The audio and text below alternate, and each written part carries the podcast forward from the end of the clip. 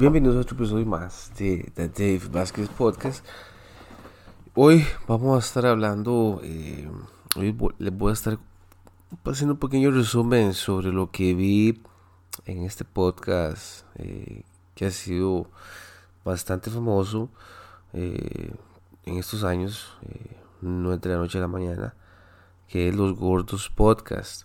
Los Gordos Podcast es un podcast bastante original. Me gusta porque es bastante esporádico. Eh, no es fake. Todo lo que hacen es real one shit. Eh, está Toledo. Toledo tiene un gran sentido del humor. Bastante original. Es un poquito salvaje, pero es lo que hacen. Por eso es que hace un podcast bastante original. Llevan invitados de la contienda nacional bastante curiosos y ahí, por ejemplo, Edgar Silva, uno de los tantos vistos, uno de los amigos míos que es Darío, el Dari CR que le dicen, eh, también ha estado, muchas figuras, eh, siento que podrían avanzar un poquito más, para hacerles un poquito mejoras al podcast, pero eso ya consiguió, eso lleva consigo más platica, pero sí siento que tal vez hay deben de de Level Up eh, el podcast, pero está bien, está bien, tiene casi más de 200 mil seguidores creo, si no me equivoco. Y en este caso llegaron a, José María Figueres, actual candidato presidencial del Partido de Liberación Nacional. Eh, algunos comentarios rápidamente. Eh, al principio sí se vio este señor un poquito incómodo porque no es no son de la misma cepa totalmente diferentes. Eh, DJP creo que también está ahí. Toledo. Y el otro señor no, no sé, tal vez porque no lo conozco, no soy tan adentro de, de lo que es él. Sí sé que el, que el hijo de él es cantante. Eh, Kendo me parece. No, perdón. Eh, pero sí sé que él es cantante. Eh, y cuando lo llevaron, porque digamos, la temática es, la temática del podcast es que ya un invitado y empiezan a tomar guaro, empiezan a, con purito de marihuana, esa es la temática y se vuelve bastante amable el podcast. Tiene un buen audio, buenas cámaras, todo muy bien. Entonces es bastante atractible ver el, el video casi de la hora y 40. Eh, algunos, algunos episodios han durado más de 2 horas 30, la retención bastante grande. Entonces, eh, los primeros minutos siento yo que de José María fueron bastante incómodos porque, ¿verdad? No es la misma energía. Eh, la seguridad, la confianza no está ahí. Eso se fue desarrollando a través del episodio. Entonces sí siento yo que José María está bastante, bastante incómodo eh, con ellos, porque quién sabe qué le iban a preguntar. Y cuando se tiene a José María Figueres en un podcast, que usualmente casi nadie lo tiene un podcast, eh, eh, lo primero que se le viene a mente es, bueno, usted robó, usted es una rata o qué. Es lo primero que van a hacer, o es lo primero que se va a pensar o figurar que José María Figueres es lo primero que le van a preguntar por qué le dicen de rata, por qué lo tildan de rata, por qué se fue a Suiza eh, por 10 años, eh, qué pasó con Alcatel, pero yo creo, pero nunca entraron a esos temas. Sí se tocaron por, por encimita, un poquito por encimita, eh, pero ya después le preguntan, bueno, ¿de dónde viene usted? ¿Cuáles son sus estudios? Bastante normal. Ya después le empiezan a preguntar al señor de bueno, cuál es la educación suya. Claramente que José María Figueres se fue a estudiar afuera, no se fue a estudiar aquí a la escuela pública o universidad pública, jamás teniendo un papá de presidente, más como lo fue Pepe Figueres. Este muchacho en ese entonces se fue a estudiar a Estados Unidos, dice él que una beca, etc. Eh, entonces sí, ahí se va desarrollando el, el, el podcast, el episodio. Y ya después vamos viendo un poquito más lo que es, bueno, claramente que la cerveza, le dan shots, ¿verdad? Entonces ya se pone un poquito más, más, más ameno el episodio. Ya se entra como más, sí, sí, ya ahora sí, ya. Que ya, ya, ya entraron en mi zona. Entonces ya el carajo suelta un poquito más, ya se ve un poquito más relajado. Pero igual sí se ve en algunos momentos bastante incómodo, porque ya sabe lo que le iba a preguntar. Eh, él se defiende cuando le preguntan, bueno, porque usted le dicen rata y no sé qué, ladrón. Él dice, bueno, es que ningún, este, ningún fiscal general me ha acusado, ningún tribunal me ha abierto una causa. Pues claro, no, porque um, el delito prescribió, por el cual se le estaba acusando, eh, y no había extradición donde eh, José Miguel Figueres fue a vivir por casi 10 años. Eh, también cierto, siento yo que, pues bueno, él dice que se desarrolló una narrativa o casi como una teoría de conspiración por medio los, por, por los medios, ¿verdad? Eh, de que, bueno, él, él metió ahí un poco presión para que Alcatel fuera ganador de unas licitaciones y, bueno, Alcatel quedó adjudicado y entonces Alcatel le pagó unos honorarios por casi un millón de dólares a, José, a José María Figueres, ¿verdad? Por la asesoría y entonces, claro, los medios dijeron, bueno, esto es eh, tráfico de influencia, esto ningún ex vicepresidente lo puede hacer, etcétera. Ya, ya nos estamos adentrando un poquito a los detalles y yo creo que vamos a ir exponiendo el caso de José María Figueres y si realmente lo es como lo él lo dice, si es una teoría de conspiración, pues es una narrativa creada por los medios. En eso yo puedo estar de acuerdo en que los medios crean una narrativa y empiezan a repetirla todos los días, todos los días, todos los días, todos los días, todos los días, y la gente lo va a repetir. Porque la gente es muy fácil. Los medios, si lo ven, vamos a ver cómo les trato de explicar.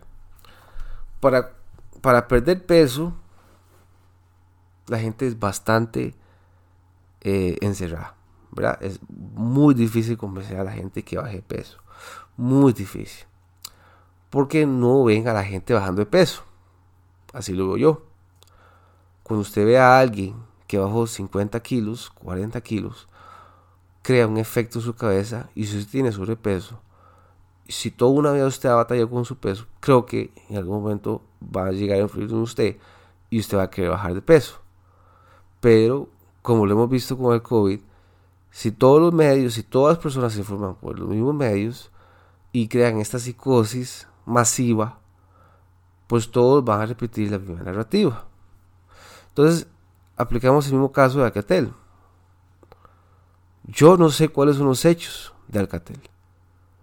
Entonces, hay una narrativa allá afuera. Eso fue hace muchísimos años. Entonces, eh, sí, que los medios siguen diciendo que a José María le van a seguir preguntando y, y en los debates le van a preguntar le va a, llevar, le va, a llegar con todo. Entonces sí creo que sí creo que, eh, va, a tener que defenderse. El cuerpo lo va a delatar porque se va a estresar. Eh, los, eh, ese, ese body language, ese lenguaje corporal, no se puede ocultar. Es imposible. Al menos que usted sea OJ Simpson, pero igual, siempre el cuerpo lo delata por algún lado. Entonces, eh, sí, las preguntas llegaron en el podcast bastante incómodo. Ya después, se como les dije, se va como relajando un poquito más. Ya después entramos a, unos, unos datos que él explica, porque siempre lo he dicho, José María Figueres es una persona globalista. Globalista. ¿Por qué? Porque se ha cuidado con gente de afuera.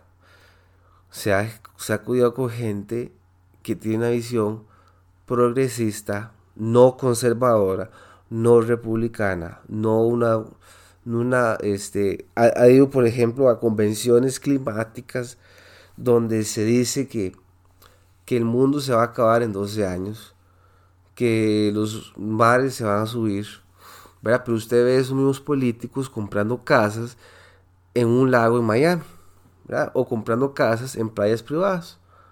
Y esos son los mismos políticos que van y hablan de las convenciones climáticas, de que este país, perdón, de que este, de, este, de que este planeta Tierra se va a inundar de agua. Entonces, ¿por qué estás comprando una casa a la par de un lago? O sea, no tiene sentido. O viajan en jet privado.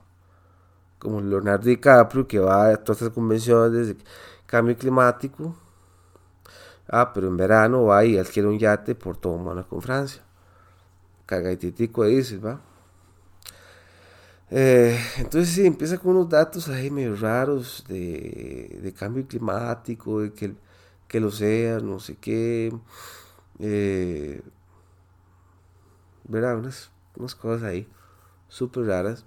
Y ya después le empiezan a preguntar sobre política, le empiezan a preguntar sobre Carlos Alvarado, que sí, que todos los presidentes entran con buenísimas intenciones de querer ayudar, pero que al hecho al trecho perdón, del hecho al, ah, ya no me acuerdo cómo se decía, pero eh, que es muy difícil que hable bien con todos, pues es cierto, a todos los presidentes, yo siento que entran con las mejores intenciones de ayudar a la gente, entre comillas, pero conforme se va desarrollando el gobierno, se va haciendo aún más complicado gobernar.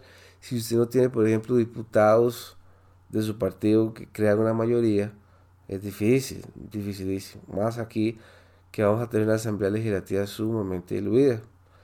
Eh, entonces sí, eh, veremos a ver qué pasa con José María Figueres. Eh, yo los insto y para que ustedes vean el episodio y saquen sus propias conclusiones, pero si yo ya después Toledo, que es el cantante nacional, ya tomó partida, hasta una camisa se puso de, de, Figueres, eh, está bien, está bien que cada uno elija sus propios colores.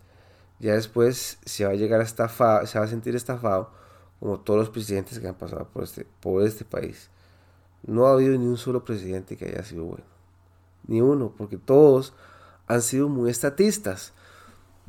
Todos han sido muy estatistas. Todos vienen de la administración pública. Todos han sido diputados, todos han sido ministros, todos han estado trabajando en la Asamblea Legislativa, todos. Carlos, eh, si tomamos en cuenta, por ejemplo, podría decir que Albert Pacheco no fue una persona tan estatista, pero ni siquiera me acuerdo qué hizo Albert Pacheco en la administración.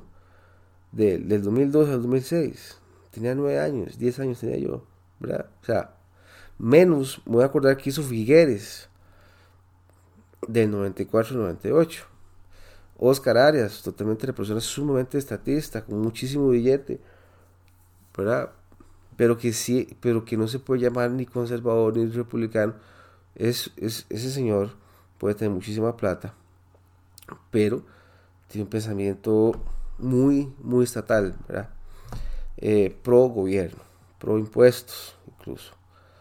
Eh, pues bueno, también eh, en el episodio hablan de, de, Nayib Bukele, el presidente de El Salvador, también le, dio sus piropos, me parece bien. Eh, después ya, ya sí se ven un poquito más los verdaderos colores de Figueres y sigo diciendo que Figueres no es una persona de derecha, ni republicano, ni conservador, es una persona progresista. Es un progresismo que está muy de moda hoy en día es una persona que a los impuestos no los va a bajar, los va a mantener. No sé si lo voy a aumentar a través de los años, estos cuatro años que se vienen, pero este que sí, que sí puede, que sí puede cambiar un poquito. Eh, y iremos a ver qué pasa. También cómo, cómo se va, cómo, cómo pintan las, o cómo van a pintar las elecciones para este 6 de febrero y este, igual les insto a que vayan, vean el, el episodio. Dura poquito, dura como una hora y media, entonces no es tanto, como un episodio de tres horas.